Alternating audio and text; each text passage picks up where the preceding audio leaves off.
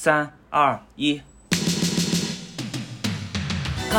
邊焦急的我，餐廳憂鬱的你，隔片沙玻璃，兩眼帶些傷悲。大家好，我是陆月华。大家好，我是女巫。今天我们请到的是 Face Control 的酒保，然后也是老板 Cray Jerk KK。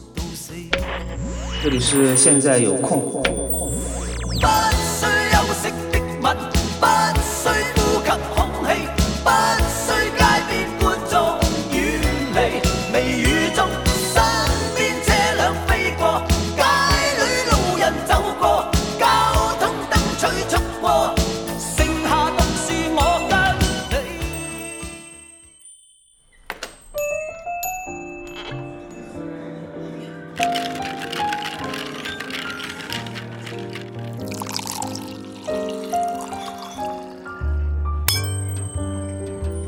好，这里是现在有空，我是陆月华。我是女巫，哎，今天我们请来了一个嘉宾啊，是女巫的朋友啊，是女巫的，算算酒友吗？嗯，不算酒友，因为我认识，呃，今天嘉宾的时候，他就已经有自己的酒吧了啊。嗯，今天我们请到的是那个 Face Control 的那个酒保，然后也是老板 Cray Jerk KK。Hello Hello，然后我知道 KK 一直也都是在那个，我觉得很长时间都是在酒精这个行业啊，之前也在那个响威当主编。然后呢，我们今天就请他来给大家聊一下，就是和酒相关的这些事情。然后我呢是一个可能之前的电台里面也暴露过了，那我是挺爱喝酒的。然后陆老师呢是几乎不怎么喝酒的，所以呢，我觉得我们今天呢可能主要的就是。由陆老师来提问，然后我可能作为一个常客的心态，然后这边是从业者的心态来跟大家聊一聊，就好像很熟悉又好像很陌生的酒吧的故事。好嘞，那我们这样的话，还是先让那个我们今天的嘉宾 KK 来跟大家介绍一下自己，哎，是怎么开始接触到这个行业，然后最终加入这个行业的。我开始喝酒，应该是不应该说开始喝酒，我开始喝酒可还行。对，呃，应该是开始对鸡尾酒和威士忌产生兴趣，就是一下感觉到这个味道的意思。应该是二零一四年刚刚离开学校的时候，然后那个时候呢，住在大学的那附近，然后有一个酒吧，那个酒吧氛围非常好，逐渐的就变成了他们的常客。呃，后来那家店，呃，离开了，呃，店主去其他城市开店了。呃，我的一个当时一块儿喝酒的朋友就想，哎，这附近其实是需要一家这样的店的，要不我们就自己做吧。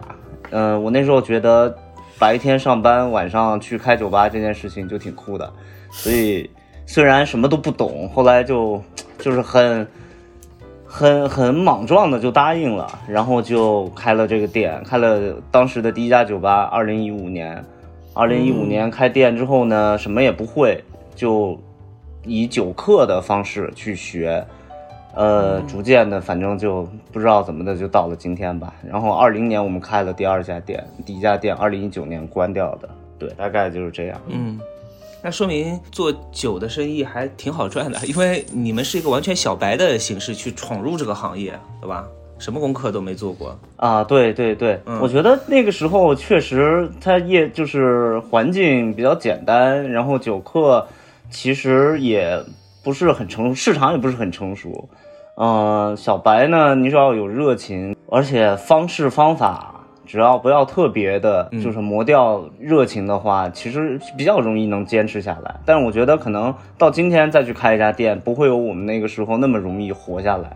因为现在市场确实会更成熟，竞争会更激烈了。嗯，我有一个朋友，他是也是开了一家酒吧，但是他也是白天上班，然后租了一个很小很小的一个店面，大概只能同时最多容纳十个人不到吧，五六个人的这么一个店铺，然后是开酒吧，他请了一个服务员。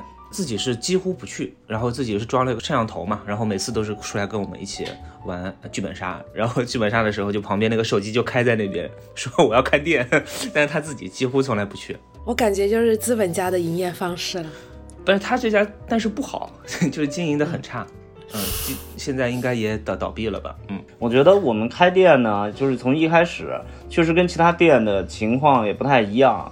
我跟女巫也说过，其实这个行业里边，至少在我们开店的时候，其实绝大部分经营者、从业者都是从吧台里边开始去认识这个世界，去走进这个世界的。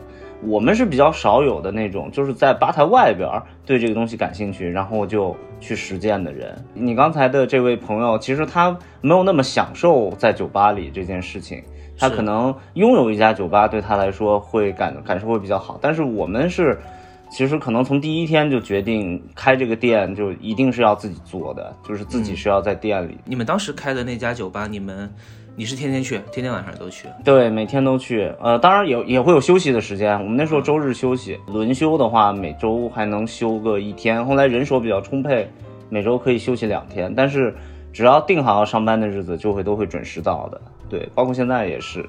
那你们一开始进货的时候，你们是怎么进？因为酒的种类有挺多，你也不知道顾客会点哪种，就是你会啊一下子把所有的品种都进进一点，还是怎么样？这其实就是一种经验。真的要学这个东西的话，你在吧台外边其实能学到非常多了。嗯，呃，就是要进什么酒，完全去看别人的酒柜，去看别人对于酒的使用率，这些东西其实规律性很强的。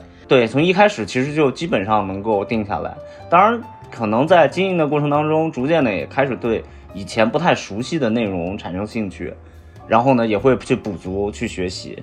其实我觉得可能是这样的，就是，嗯，我解释一下，就比如说现在酒吧有两种大的类型，一种是鸡尾酒吧，一种是，呃，威士忌酒吧。威士忌酒吧的话，它可能就是要有更多的威士忌的储量，然后其实鸡尾酒吧不是说，呃，就是客人点什么鸡尾酒，其实。我觉得说敬什么酒这个东西其实不是那么关键，就是并没有说呃，客人在鸡尾酒里面会定制一些非常不常见的鸡酒，鸡酒、机票加酒店是吧？不是，就是基础酒就叫基酒，啊啊啊！就是啊，基础酒啊，基本的就是它基本的 base 的酒是什么？就是基酒，一款鸡尾酒都有一个基酒，所以不太会出现你说的这个情况。不过我自己也有一个观察，就是在我刚刚开始喝酒的时候，其实日本威士忌在国内，包括在国际上都没有那么盛行。然后你去一些 bar，他们的威士忌的储存都基本上都是苏格兰威士忌。那这几年，对吧？大家就非常非常喜欢像三得利的威士忌的这种形式的话，现在大部分的酒吧都肯定会有什么白州啊、山崎啊，就是我觉得也是会随着市场的一些喜好进行一些改变的，不是说啊、一定是有规范或者模板的。对对，我去一家酒吧的时候，我怎么从那个菜单上面我判断它是一家所谓的鸡尾酒酒吧，还是说 whisky 酒吧呢？因为我通常看他们菜单什么都有，啤酒、白酒也有。对对对，我觉得其实最好的判定方式还是不是看酒单，当然酒单也会显露一部分内容啊，还是看它的酒价，还是看它店里的格局。我们一般会说酒柜很深，就是说它这个储量很多，未必是就是这个酒架的规模看起来很大。但是你能看到它的瓶子很多，而且它有很多就是说少见的，你可能在其他店见不到的那些那些瓶子。我们一般叫这种店叫 booze bar，当然 booze bar 也包含一些刚才女巫说到的，其实那些威士忌吧，就是说它会有很多的烈酒的储量。其实看酒价能够了解到很多，包括现在有很多开放式吧台，然后呢就做自制材料，它甚至就没有酒驾，然后呢也没有说，呃这种品牌的这些现成的产品提供，基本上都是他们自己自己的自制材料做的酒。对，所以当然看菜单也能够看到应季的酒单，它的特调什么的，就是也能看到它在使用什么样的技术。它是在做更偏分子的，还是更偏经典酒的？其实都能够从菜单也看得出来的。嗯，这菜单我看不懂，那菜单都是一些花里胡哨的名字，我根本就看不懂其。实我觉得，甚至是有一些威士忌吧是不做鸡尾酒的。之前现在嘛，都是环境可能不太一样，大家觉得还是都要做。但我其实觉得有一个很简单的分辨方式啊，就是你看它的鸡尾酒单和它的威士忌单哪个厚。一般来说，如果、呃、威士忌单已经超过了鸡尾酒的单的话，一般很多就是威嗯，对都是威士忌吧啊，就是比较简单的一个想。其实我觉得有时候也那酒客是不用分类的，你你喜欢你就去就行了，你不用分辨说啊，我去的是一家什么吧，就是没这个必要性嗯，我现在看到还有啤酒吧，是吧？，对啊。还有，精酿吧，很多。嗯、那个叫精酿吧，是吧？他们都会写在黑板上，因为一桶酒就可能就二十升，所以就是它的迭代率特别高，他们都会写在黑板上，K K，你的酒吧是主打什么？还是鸡尾酒为主吧。嗯，就自己调。对，但是我们没有酒单，嗯，也有很多店没有酒单，其实啊包括刚才女巫说的，就是很多威士忌吧也没有酒单，因为就是单一麦芽，尤其很多单桶威士忌，它的迭代率也非常高，一瓶卖掉再也找不到第二瓶，所以它会补另外一个产品。那这些东西你要去挑选，它唯一的就是它的酒价，你在酒价上看到什么，那就是什么。嗯，啊、你你不要被他骗了，他现在就是在跟自己找借口，他们就是懒得做酒单，听上去好像啊好像没问题，很好，对吧？但是其实对于很多深客来说，这种压力是很大的。你走进一家店，我呀我呀，你嘴里、你脑里就都没有几款经典鸡尾酒，对，然后别人说来喝点什么，然后你可能第一你不知道你自己想喝什么，然后一般没有酒单的他会说，哎你喜欢喝什么样的风味之类的，但其实这种东西对深刻的友好度其实是蛮低的，我个人觉得。但是现在，嗯、确实很多鸡尾酒吧都习惯这么做，因为他们可能也觉得这样做起来。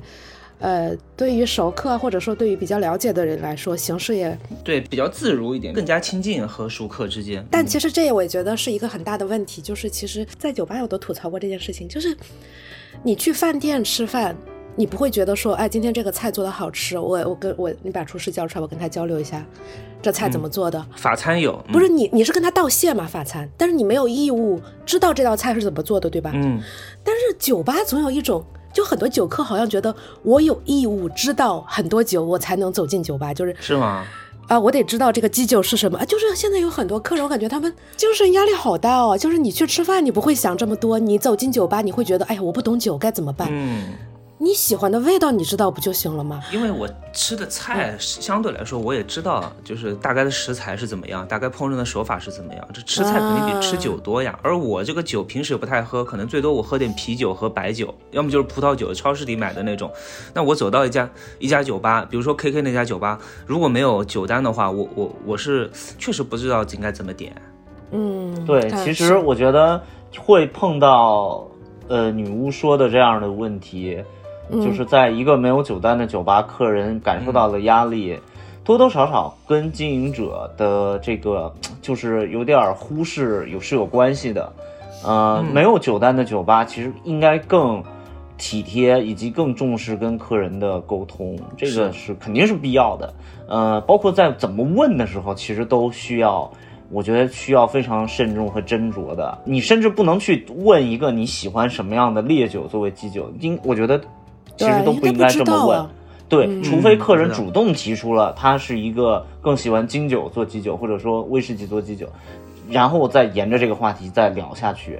嗯，所以我觉得一方面我们虽然没有酒单是因为懒，但是在沟通的时候还是会尽力做到去更体贴一点儿。嗯，呃，对，就起码可以先从烈的、淡的去入手去聊。对，对，那比如说客流量还是蛮大的一个情况下，假设我是完全不懂鸡尾酒的人，我去喝了一个，我提了一堆我的需求，让对方给我做了一个，哎，我觉得啊好喝，我过了两周或者我过了一个月，我想再过去点这个酒，就有可能大家都忘了这玩意儿叫什么了，或者你如果是一个线条的，你可能也没给它取名字。所以其实是现在的环境其实就是这样。在我最早开始喝酒的时候，其实酒单上的酒非常的简单，什么分子料理、什么蒸馏技术，听都没听说过。那个时候的酒单非常的简单，但是你一旦知道了之后，哎，你看每家店的酒单都差不多，都是这些，呃，old fashioned 啊、Negroni 啊。长岛冰茶，还有现在可能已经被淘汰了的新加坡司令 Sex on the Beach，就这种东西其实是一个你基础的东西，你其实是好上手的。你没有觉得这玩意儿很难？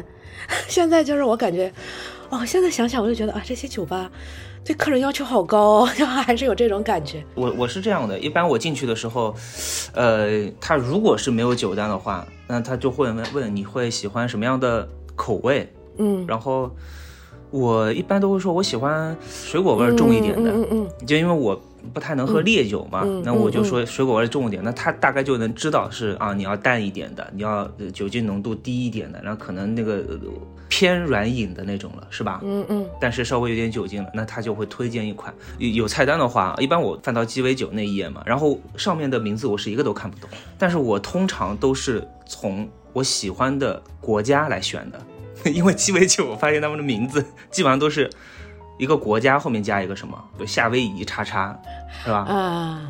长岛冰茶不是长岛也是个地方吗？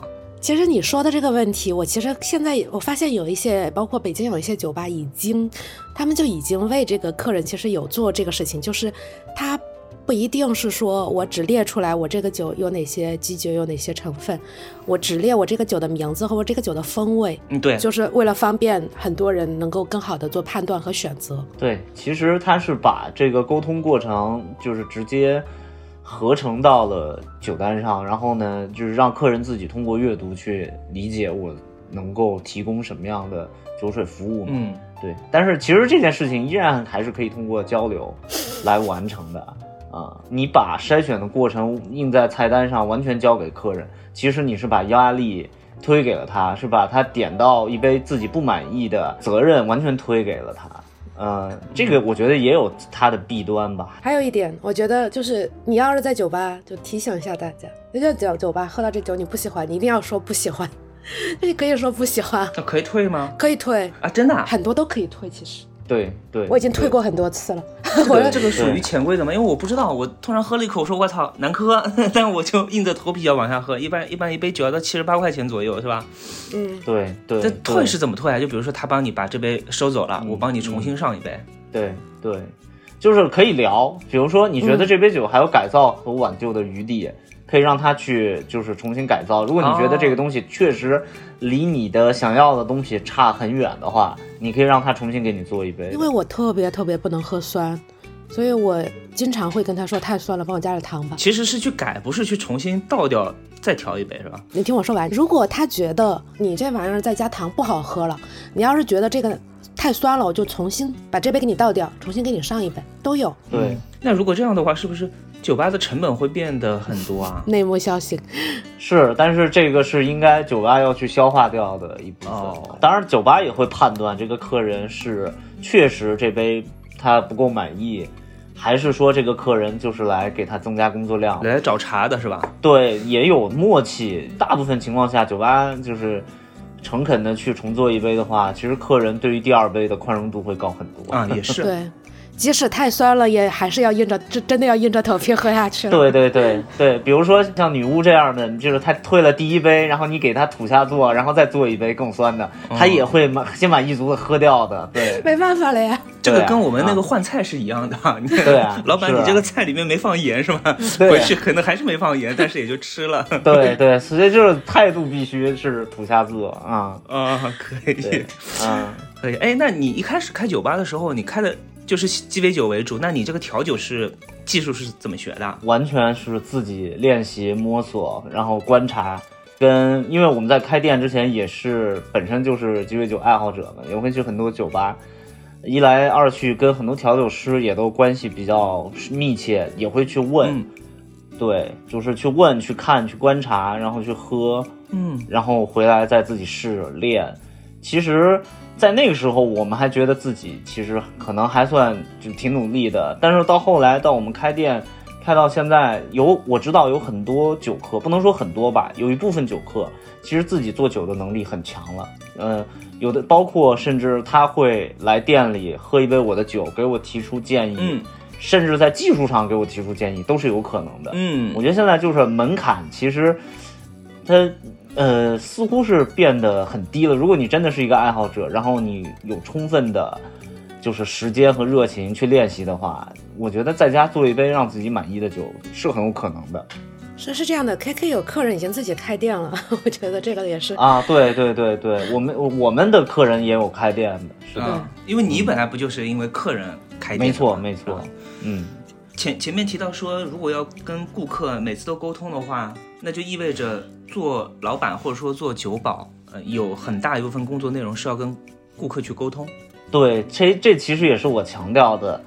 呃，我觉得酒吧和餐厅还是有一些特别不同的地方的。可能发会发现上海的很多酒吧，它变得越来越像餐厅。这个变得像餐厅，并不是说它提供的就是内容变得是有餐了，而是说它在服务一个更高流动性的一个客群，它的客群范围很广，它跟客人的熟悉度是更低的。但是对我来说，酒吧其实还是一个做做熟客生意的地方，所以当然有很大一部分工作量是在沟通上，因为你希望跟这个人成为某种朋友，即便你们在生活当中可能没有接触，但是在这个店里你们是朋友。我我自己会这么做，也比较喜欢这样风格的店。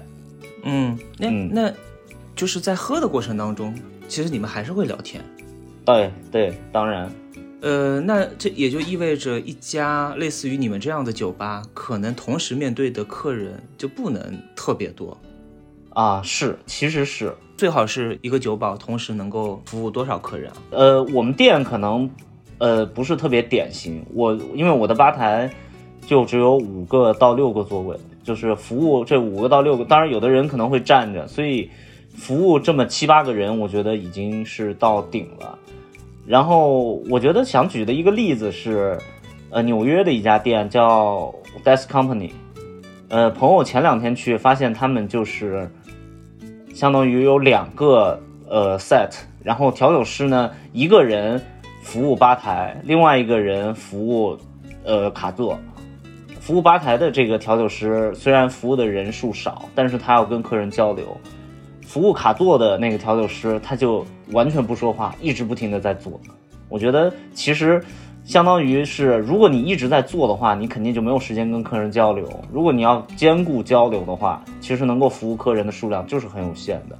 嗯，对，是他等于是把工作量给拆分了，看谁擅长什么。因为我，我在我在上海，我去过一家，应该是日式的吧，一家很小的酒吧，和你前面说的那家差不多的，嗯、大概吧台五六个位子。然后我们坐进去之后呢，其实，嗯，要吃什么酒，可能他没有特别的就跟我多做介绍，因为他也看出来应该我不懂嘛，他就直接给我推荐了一个，说这个我们。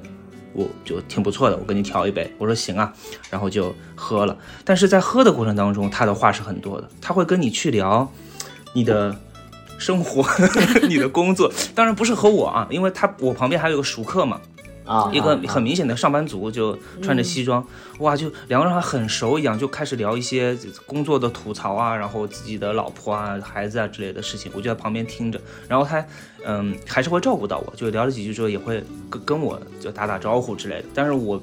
就明显我还不习惯跟他去分享一些我的生活嘛，我说我听就行了，我心里是这么说的，我听就行了。然后我就听到很多八卦，就我感觉这个酒客很信任这个老板娘。然后我喝完了，他看到我喝完之后，他就会又来说，他说，哎，呃，你觉得怎么样？我说我觉得不错。然后他说，哎，你要是觉得这个不错的话，我再给你调个另外一个。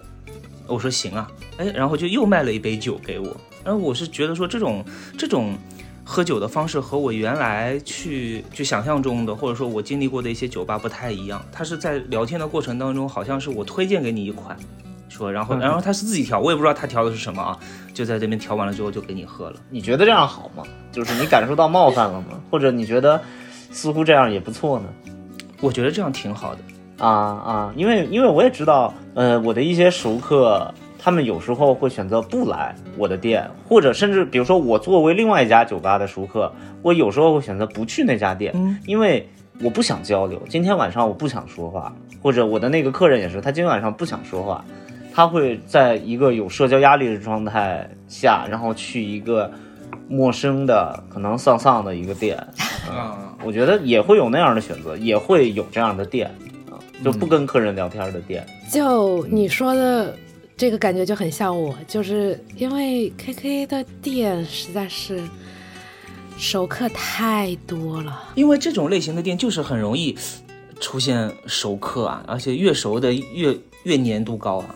因为我是觉得在酒吧，我只想聊酒，我不想聊生活，也不想聊这些。但 KK 的店号称北京最文艺，你在这里可以了解到各种文艺思想、电影、音乐，文学作品 鉴赏的店，所以有时候对吧？有的时候你觉得，嗯，没错，找个人聊聊天不错，很好。但有的时候就觉得，我只想聊酒啊，我只想，我只我喜欢的只是酒啊。我看电影我在自己家看不就行了？对，关键是你去我们店啊、不仅不能聊酒，而且你一进去，大家就哇，女巫来了，然后你可能要承担就是很多人的 babysitter，对不对？嗯，我喜欢这种店，也不是说我爱聊，我爱听。你这样的人就是他们店最喜欢的，你知道吧？又不爱聊，又贡献了营业额，然后又不用照顾你。哦，是，然后还续杯是吧？我是真想听下去，所以他说他说再来一杯，我说好呀，那就再来一杯吧。那关键确实也不难喝，就我也不知道他调的是什么，我知道这个酒可能我下次来这家店点我也是不会点的，我去别的店也喝不到，但是我就是想继续听下去，因为旁边的客人是已经喝过酒的，就你喝过酒的状态下聊出来的那种吐槽啊，对生活的那种抱怨啊，是你在别的地方，比如说你在咖啡厅你是听不到的，不过我觉得有时候吧，不要把酒吧的人说的话太当真。我是觉得？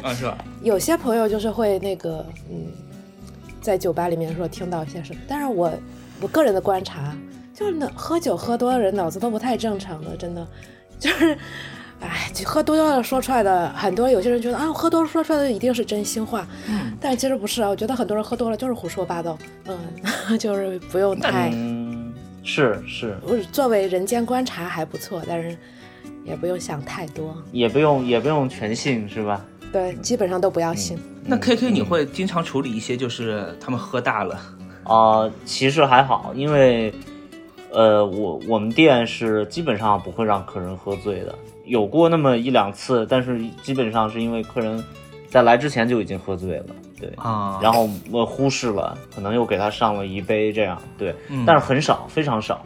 我知道有很多店，其实他们会更擅长去应付这样的情况。嗯呃，我嗯有，所以有时候我会觉得，虽然我从一五年开店到现在，但我还是觉得自己还是一个业余的，因为很多情况我可能都应付不了。呃，我宁愿就选择就是，比如说有的客人还想要酒，我不会再给。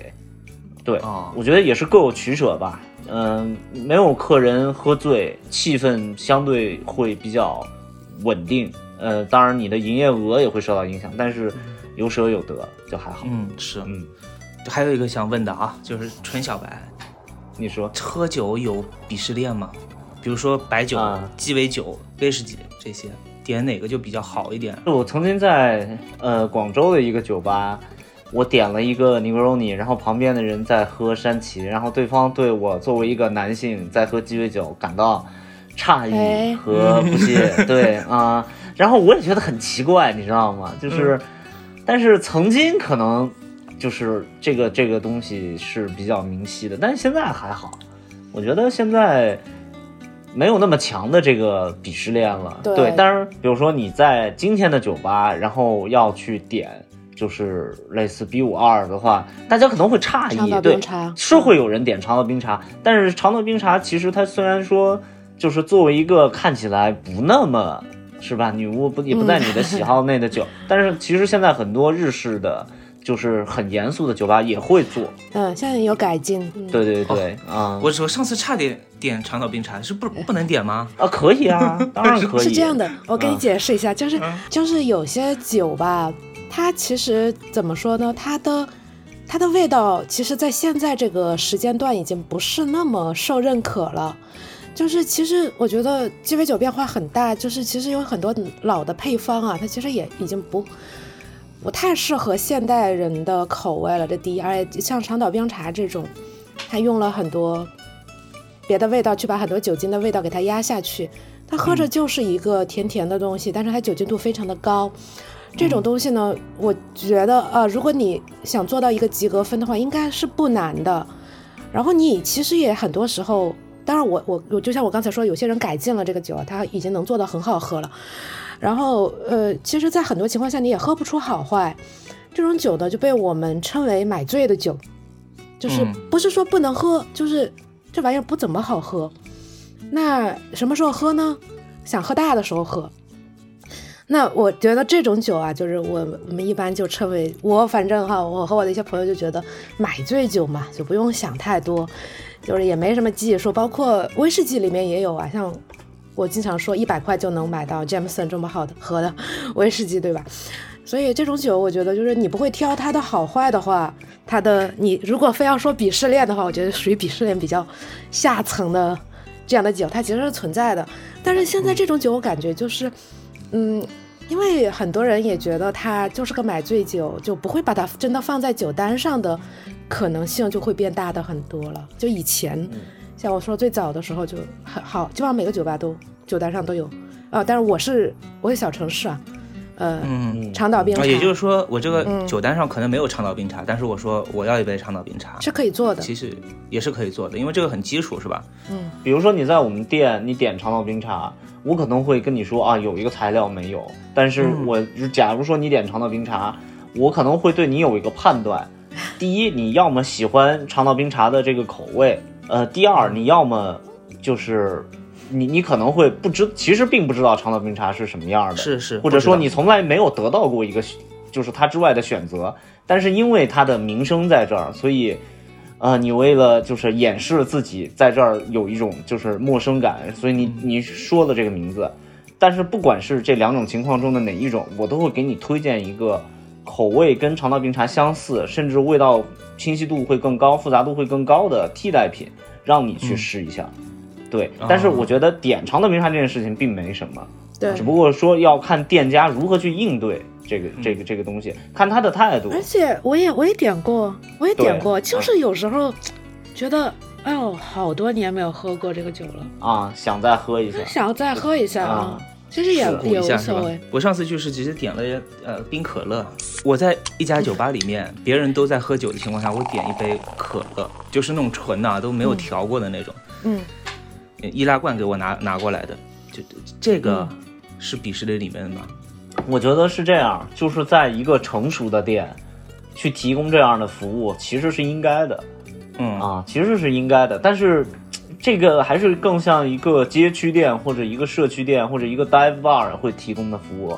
如果你在一个鸡尾酒吧的话，它倒不是说鄙视链的问题，而是说如何定价其实比较难办，因为嗯它需要一个就是确定的客单价。如果说，比如说他招惹了什么人，然后那个人就是派了三十个人坐坐满了他，占满了他的吧台，然后每个人都点一罐可乐坐一晚上，就是可酒吧其实需要应对的是这样的情况。哦，哎，这所以可乐的那个利润率是比较低，是吧？对，关键是它的客单价低嗯，他、哦他也不可能一罐可乐卖你五十块钱，对吧？啊，不可能，对对他不可能这样。但是如果他一罐可乐卖你，比如说二十五块钱，然后你在这儿坐一晚上，那他不用做生意了。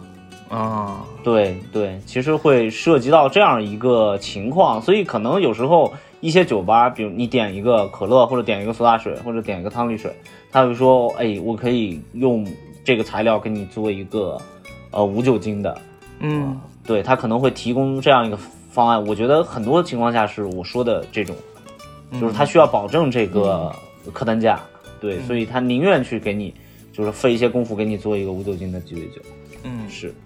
有人会在酒吧里面喝白酒吗？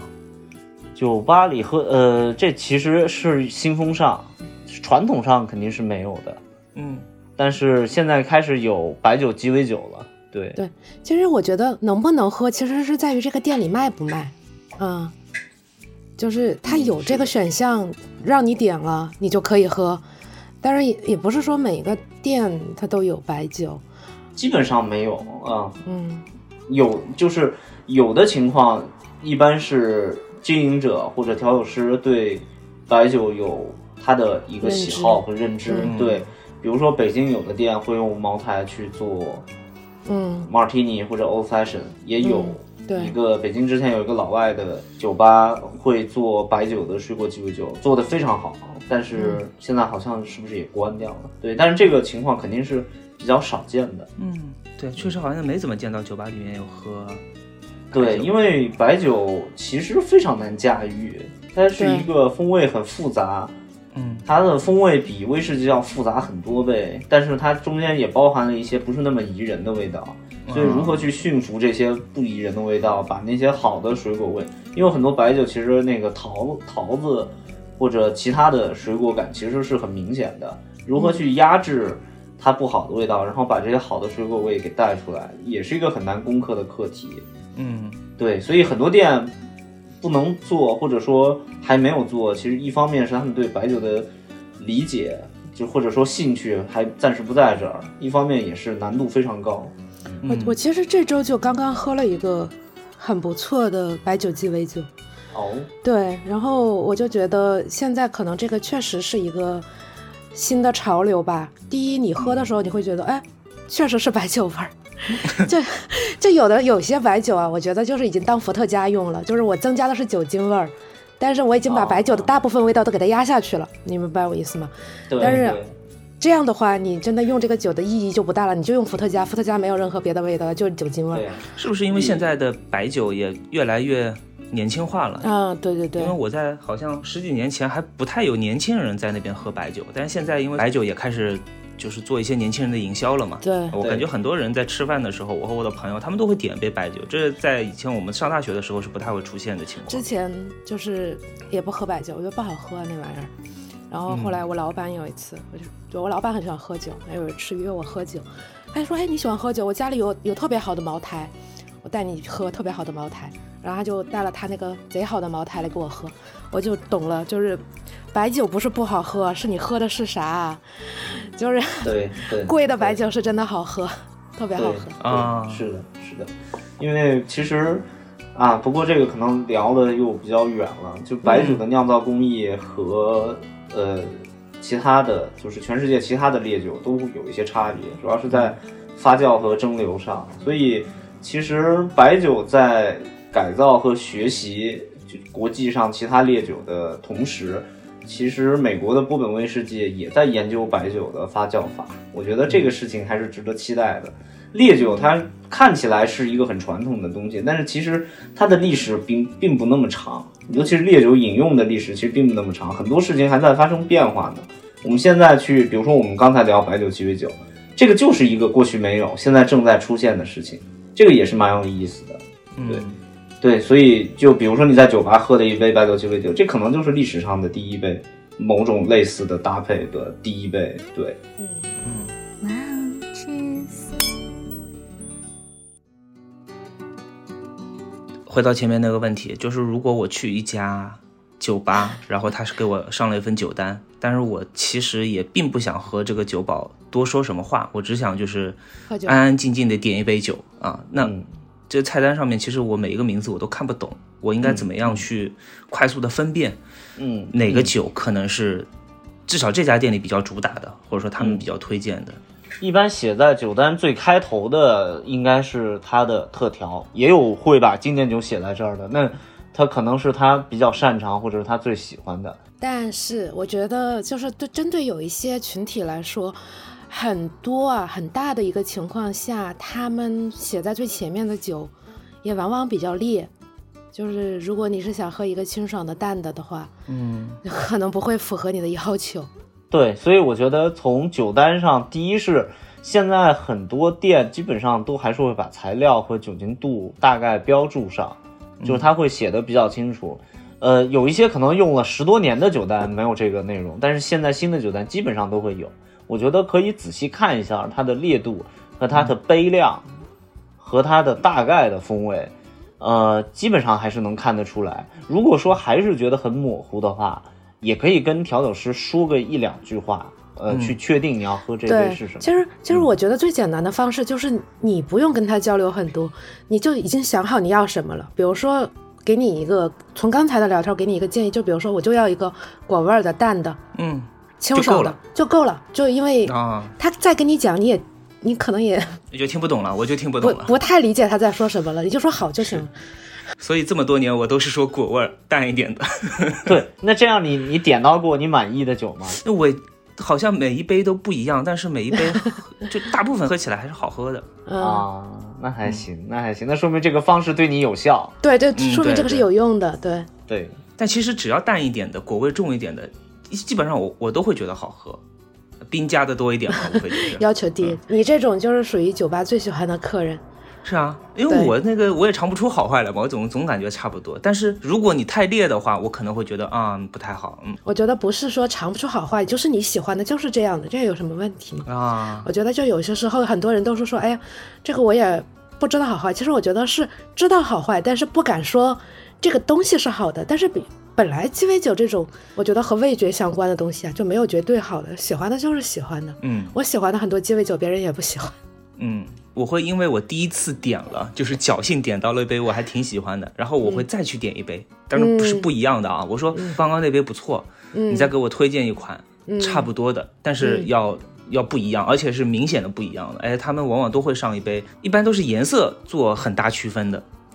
然后确实，因为我看我我我尝不懂嘛，我就看那个颜色和上一杯果然是不一样了。那确实也还挺好喝。嗯你这个观察真的很好哎，我从来没有想过这个问题，主要是颜色不一样。我都是看颜色啊。有道理，有道理，真的有道理。一般上一杯，比如说比较暖色调的这种酒，应该都会我还蛮喜欢的。但是如果你上一杯什么蓝色的那种，哎呦，可能会比较不好喝一点，这是我自己的经验啊。对，但他因为在菜单上，他也不会把颜色给你写上去嘛，你只有点了你才知道啊，这个是用一个鸡尾酒酒杯，还是用一个比较就是啊就是圆柱形的那个杯子。啊、长饮和短饮，啊，对，嗯，哎，所以现在酒吧在调鸡尾酒的时候，会像耍杂技一样的给你刷刷刷刷耍一大堆吗？其实你说那种花式，它的历史也很短，花式的历史也就是从八十年代末开始的，然后可能风靡了也就二十年，然后就结束了。现在后来就变成又是回到了游艇，回到了赌场，现在啊就是还是回到相对比较更务实一点儿的操作吧。就很多人调酒的动作，其实也是传统的，但是他的那个夸张性对于很多 就是客人来会会他他他可能会觉得这个也有一些表演成分在，也确实可能存在。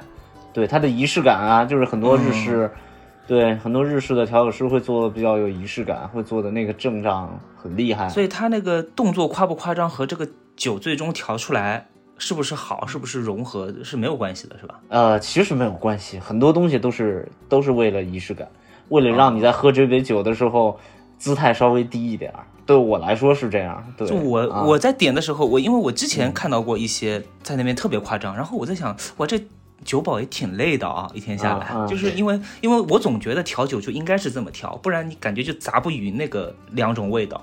就我当时的一个偏见嘛，然后我就觉得，哎，我自己用手这样哗哗哗甩，是不是就甩不匀？然后必须得用这种手法去甩。啊，那那你说的这个可能是的，他的技术动作就是要求其实是这样的，调酒现在其实主要有三种，一种是 stir，就是拿个搅拌的那个就很、很微妙，对吧？第二个是摇的，就 shake，就是你看他摇壶。第三个其实还有一个叫做 rolling 的动作，就是把那个从高处把那个酒倒下来，倒到另外一个壶里，那个动作就是拉茶，啊是那个动作就很多人觉得很花哨。然后我上次也问一个酒保了，我说：“哎，这个 rolling 这个动作，我现在在鸡尾酒吧好像很少看到有酒保还在，一般就 shake 或者 stir 了。”然后说，确实本身这个就比较花哨的这个动作啊，它对应的经典鸡尾酒就不多。然后现在这几款经典鸡尾酒它也不流行，就没有很多客人坐下来会点这个酒，所以这这么去做的人就比较少。但是我上次就是有带朋友去酒吧，然后当时也是可能谁点了一个要做 rolling 的一个鸡尾酒，然后整个吧人说哇，快看快看，哦，我就觉得可能大家对于花哨的定义也有不一样。像 K K 刚才说的花式调酒，那是真的花哨，我感觉我可能一次都没有见过。你其实很嗯多你现在喝的很严肃的那些调酒师，曾经都是学花式出身的，嗯，对，哦他们也相当于在这条路上走了一段之后，突然兴趣转变了，因为花式调酒一定是味道是他最后考虑的。业内没有什么动作比赛是吧？动作的比赛没有，没有，但是有一些流派其实跟动作有一定关系。对，我总这个还是觉得有。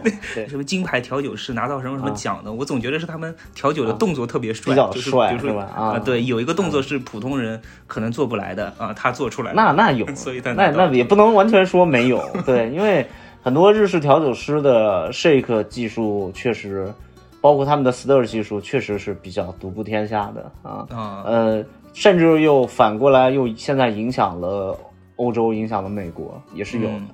对对对。对，现在好像确实不太不太看到在酒吧里面酒保在那边哗哗哗甩，就是后来那个因为海底捞出来了嘛，就大家甩甩面之后就是吧？对，啊。那个甩了面，我就想，哎，这不就是酒保在那边调酒吗？对对对，就是这个，我觉得也是此消彼长。嗯。我刚才说这个 rolling，其实 rolling 它是一个很有效的一个动作，嗯，因为我就我就举个例子，你看，就是比如说你去喝咖啡，你喝手冲，很多也会拥有，就是到最后也会有一个啊，这个 rolling 的，因为它需要通过跟空气接触去氧化，嗯。然后去充气，去完成这个它的这个风味的激发。所以有一些酒其实可能真的是需要 rolling 的，只不过说现在大家本身喜欢一个味道更紧促的这个味道，我觉得这个时代会更喜欢这样的味道，所以嗯可能这个这个技术也逐渐就慢慢就不常见了。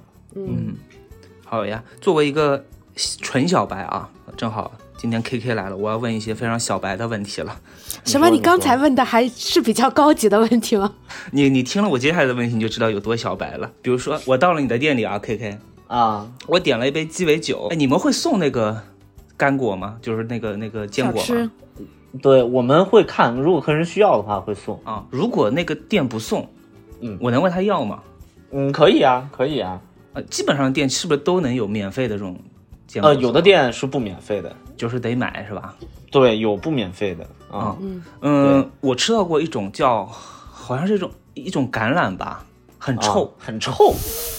这个东西是配什么的？对对对，就是一般都是花生或者说那种什么。很臭。确，你确定就是说它的臭是确实并不是那一罐儿的问题，而是它这个产品就是这样的，是吗 应该？是这个产品就是这样的，啊我感觉像是一种带有油性的，类似于油橄榄的那种那种味道。我吃了一颗，啊太难吃了，我就想这个是配什么酒的呀？啊啊啊！那你不觉得它其实也有一定的鲜感吗？没有，啊，你你没有感觉到是吗？我跟你啊翻译一下，K K 其实想说的是，要用橄榄的鸡尾酒是很多的，但是你可能吃的这一次，这这个橄榄是店家的坏了。嗯，对对对对对。欺负我不懂是吧？嗯，我觉得就是他也没有意识到，嗯、橄榄我们就是以前刚才女巫说，我以前写那个公众号的时候，我们当时写过一篇，就为什么马提尼要配橄榄。其实这两个东西的搭配真的非常妙，非常妙。就是你一说橄榄呢，大家第一个想到的一定是马提尼。Martini，对对对，因为它真的是它的那个呃鲜咸的味道跟这杯酒就是很搭。对好嘞，那我是应该先嘴巴里塞一颗橄榄，然后喝一口马提尼，还是说我把它喝吃完分开喝？都可以，你可以在中段吃，你可以在嗯开头吃，你可以在最后吃，都 OK 的。嗯，然后像那种什么花生之类的，就是通用的。啊，对对对，现在有一些店会提供烟熏的坚果，那就需要付费。对嗯，嗯、好，当然小吃也都就是各不一样了。嗯，对，每一家店都不一样，我也会判断他们家的小吃好不好吃。比如说上次那家臭橄榄的，我就不会再去了。对，他他是送的，我说你送的东西怎么那么难吃呢？对，好，下一个问题，我一杯酒点完之后，我喝多久合适啊？呃，这个其实就是女巫刚才说到的长饮和短饮。我觉得最简单的判断方式，如果这杯这杯酒上来，它的杯子里是有冰的，那你喝到二十分钟甚至到半个小时，也都是可以的。如果这杯酒上来它没有冰，它就是一个杯子一个三角杯，那你可能需要在十五分钟之内喝完。诶对，二二十分钟是那个冰融化的时间吗？是这样，一杯酒，它假如说杯子里有冰的话，说明这杯酒在调制的时候就已经预想到了它会伴随着化水，它的风味会逐渐打开。嗯，如果它是不能容忍化水，不能容忍它的风味会遭到那个稀释，那它就不应该在杯子里放冰。所以最简单的判断就是看这个杯子里有没有冰。如果有冰，你就可以慢点喝；没有冰的话，你就应该快一点喝。嗯，当然，烈酒除外，因为烈酒它可能会给你用品鉴杯，然后常温的。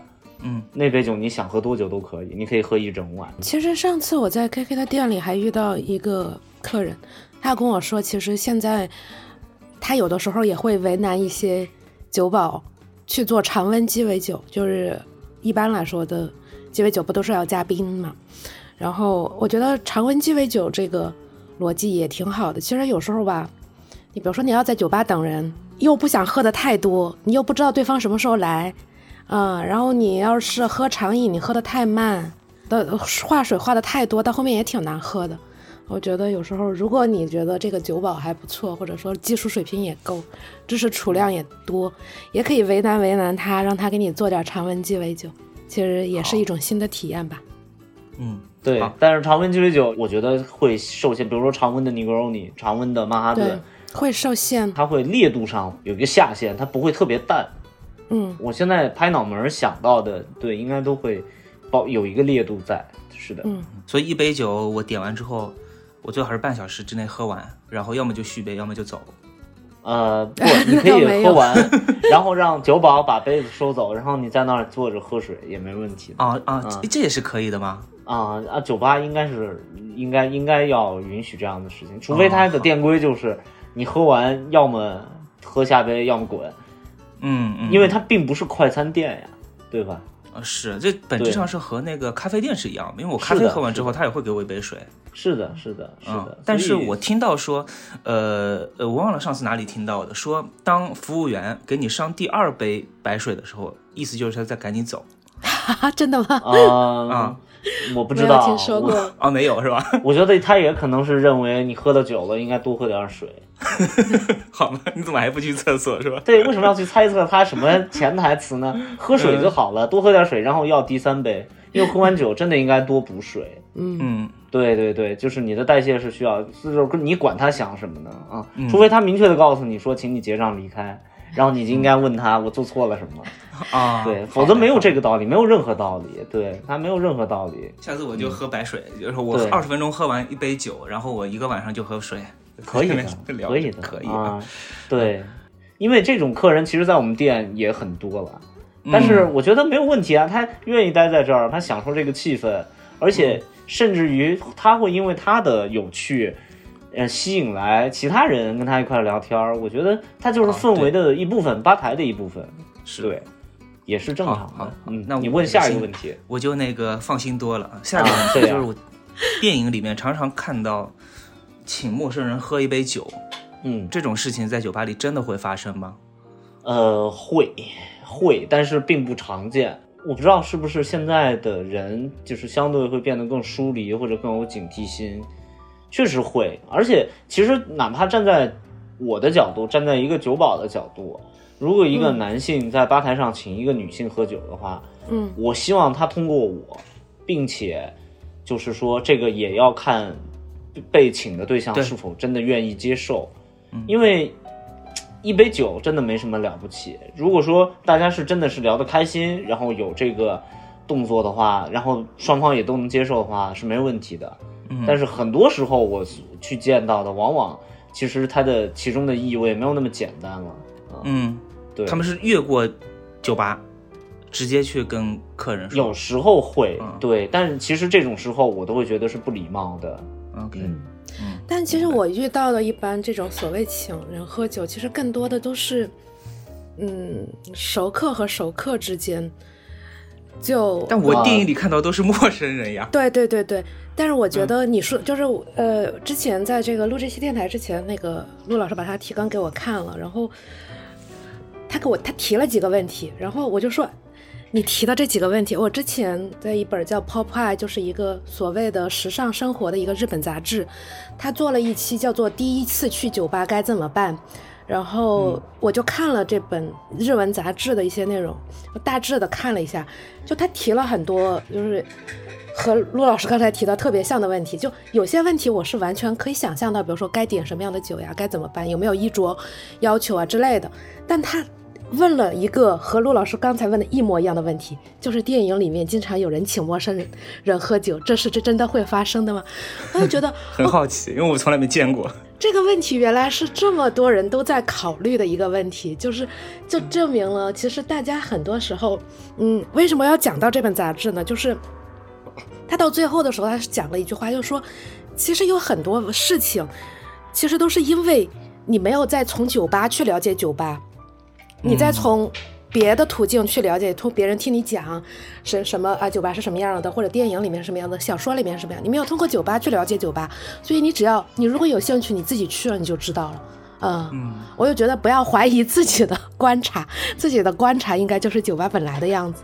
所以请喝酒是会发生的。我觉得发生在两个男性之间，发生在两个女性之间，然后发生在两个相谈甚欢的人之间，都是自然的。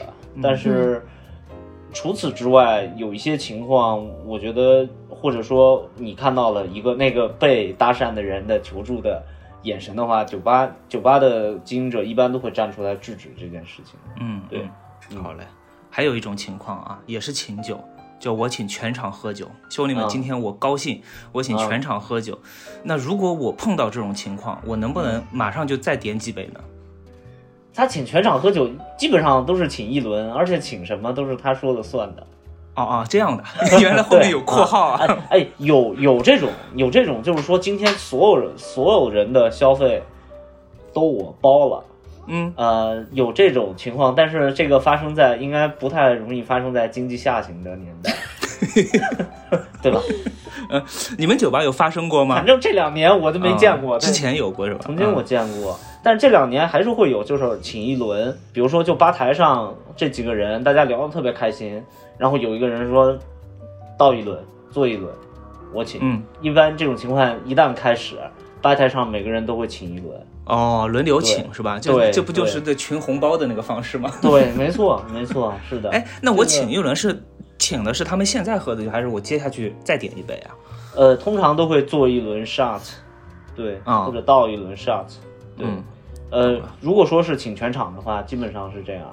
呃，如果说是，比如说你刚才说点对点请某一个聊得很开心的人，嗯那可能会有一杯具体的酒。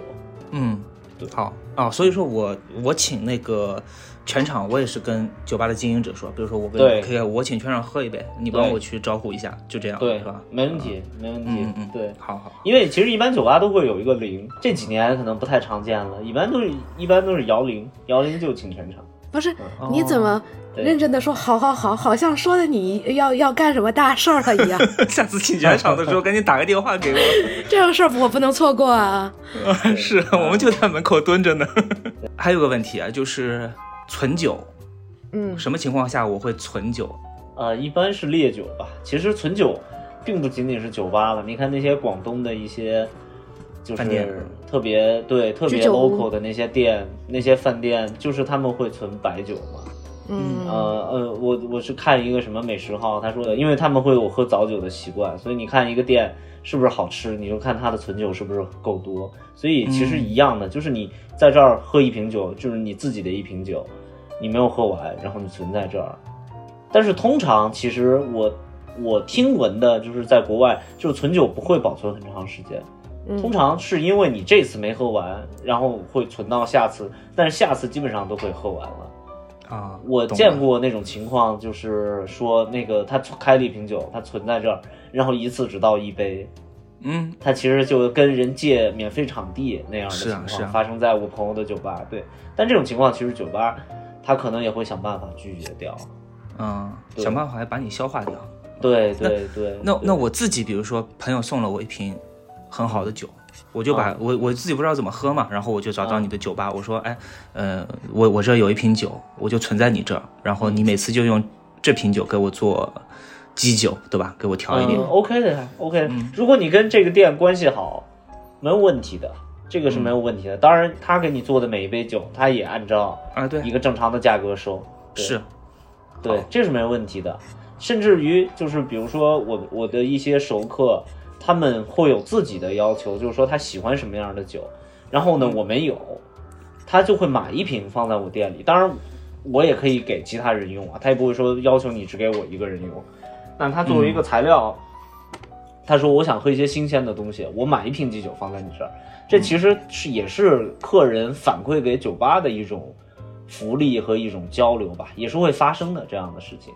嗯，好嘞，对对对，或者说，甚至如果真的关系够好的话，你带一瓶别的酒带到店里，跟酒保或者跟其他熟客分享，也都是可以的。我觉得在酒吧没有一个特别明确的行或者不行的规则，其实是看默契，然后看你们的熟悉度。对，嗯，都是像朋友一样，处成朋友一样，是的大家在聊天、交流、沟通了嘛。嗯，是的。好嘞，我的小白问题问的差不多了，我觉得也确实是解开了一些疑惑，我感觉很有必要去 KK 的酒吧去喝一杯。下次来女巫可以叫一下，我可以去点一杯呃果味重的淡的，对，淡一点的。KK 给我推荐一款淡一点的，我觉得我还是能喝的，一点点还是可以。嗯，可以可以好。那那最后要不给、呃我们听众朋友们介绍一两款非常简单的调酒配方，就是我在楼下那个便利店就对对对、就能买到的一些原材料。嗯，在家做，其实我觉得还是要看口味。比如说女巫，我知道她一直在家研究 Gimlet，她一直想在家做对好喝的 Gimlet。对，对其实在家做酒，我觉得我可能不会推荐一个很具体的配方，但是我可以推荐一些比较就是简单的办法，因为在家做最大的麻烦是没有冰，是冰的问题。对，所以但是在家一般都会有冰箱，所以一定要把你的烈酒储存在冷冻啊，冷然后要把你的对烈酒是可以冻的，嗯。呃，我指的烈酒就是四十度以上的酒，啊，酿造酒就是没有蒸馏过的酒，十几度的这些酒都放在冰箱，都放在冷藏，嗯。让你的这个酒保持低温的状态，然后你去调的时候，呃，效果会好很多。嗯，对对对，会比甚至有有可能会比你直接加冰会好。懂了，反正就是得冰嘛。对，所以最简单的做法其实就是金汤力了。金汤力没有冰也 OK，也能喝。其实我很喜欢一种喝法是用金酒加 IPA，也很好喝，我觉得。我看小红书上很多有一些这种所谓的攻略，说你对拿一个什么 real，对吧？它因为本身就是调制的过的嘛，酒，对，再再加一点果汁，放点冰，是不是就特别好我。们试过在用便利店的材料去做酒，我觉得在便利店比较难获得的味道是酸味，呃，比较容易得到的是甜味，嗯，呃，几乎得不到的是苦味。其实这样做出来的酒，它的味道都会就是用便利店，如果单纯用便利店材料，都会比较浑浊。但是反倒了来、反过来说，你如果是用气泡水去跟烈酒去搭配的话，这个味道能做得更清澈、更清晰一些。所以我可能会更推荐这样的搭配。那我明白了，拿一个冰冻的那个烈酒，然后加一点气泡水进去，其实对就是很简单的一杯。，对，是的，海宝对 h i b a l 是最最好做的，也最没有嗯问题的。开棒是吧？对，我这边的问题差不多了。今天我看看已经聊了一个小时，也一个多小时了，对对非常感谢呃，KK 的分享，哎，嗯，感谢女巫，你啥时候带我带我去啊？你啥时候来北京啊？哎，上次来你也没带我去。所以你一般在酒吧你会喝几杯呢？我喝一到两杯，基本上是一杯，除非是那天就是比如说聊得特别开心和朋友，然后时间特别充哎裕，或者说这个人怎么就已经开始关心人家喝几杯了？好像已经在计算营业额一样。你已经在计算了，你看。你喝几杯？我给你定一个客单价，必须要达到。我是这样的，我一般喝一杯酒，然后再加三杯那个白水。可以，没问题。我只是我只是在就是好奇你你，比如说你坐在吧台，你一个人坐在吧台，你会是一个什么样的一个状态？我倒是一般不会一个人去酒吧，因为我自己对酒是没有那种就是很大的兴趣的，所以所以我不会一个人去，我基本上都是和朋友，比如说朋友说喝一杯，那他、那个朋友肯定是爱喝酒的嘛，那我说那我陪你去酒吧，那你你随便喝，我说喝一一杯淡一点的，陪你聊聊天这样。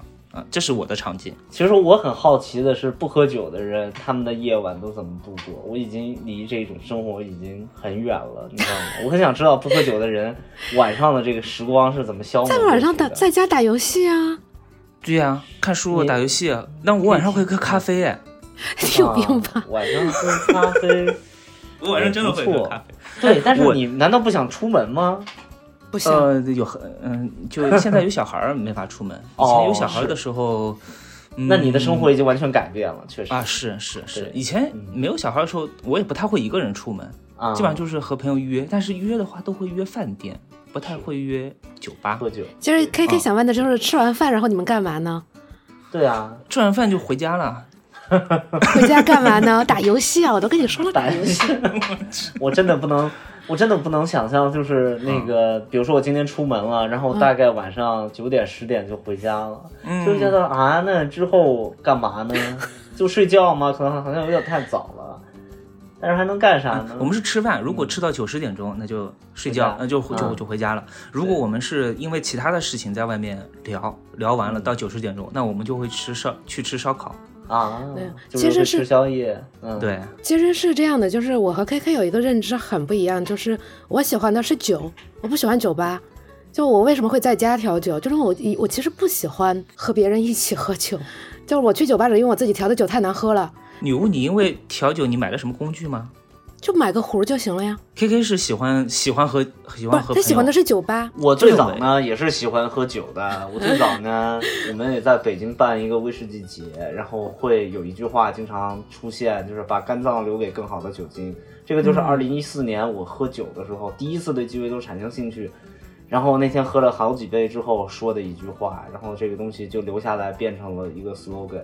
但是我现在不这么想了，我现在不觉得要留给什么更好的酒精了，我觉得就是劣质酒精也可以，OK 的，对，就是不那么重要了。这件事情对我来说一直也觉得不不是那么重要。对，对我现在其实就是希望有一个地方能待着。纯酒鬼啊，你们是？对，对，他就是哎喜欢酒吧，嗯，对我喜欢酒吧，我喜欢我喜欢这种，就是你有一扇门，你也不知道里边是什么，然后你就想推开进去看看，这种感觉。嗯对，下次我必须要来。那你我下次说好了啊。好好好，没问题。那个 K K 老师的那个酒吧在北京朝阳青年路那边，有附近的朋友也可以去啊，叫 Face Control。然后对，不知道大家这个名字打出来吗？